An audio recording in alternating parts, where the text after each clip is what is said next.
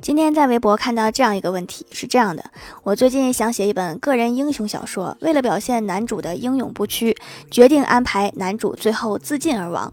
为了表现的壮烈一些，我打算安排男主在不借助任何外力的情况下，通过使劲摇晃自己的脑袋，然后把脑袋里的东西摇散，从而通过脑死亡实现自杀。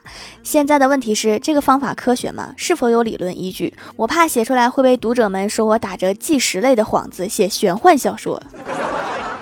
你这个问题，且不说可行不可行，你为什么会觉得使劲摇晃脑袋看起来很壮烈呢？这个画面让我想起了我们家的鹦鹉，它时不时就会摇头。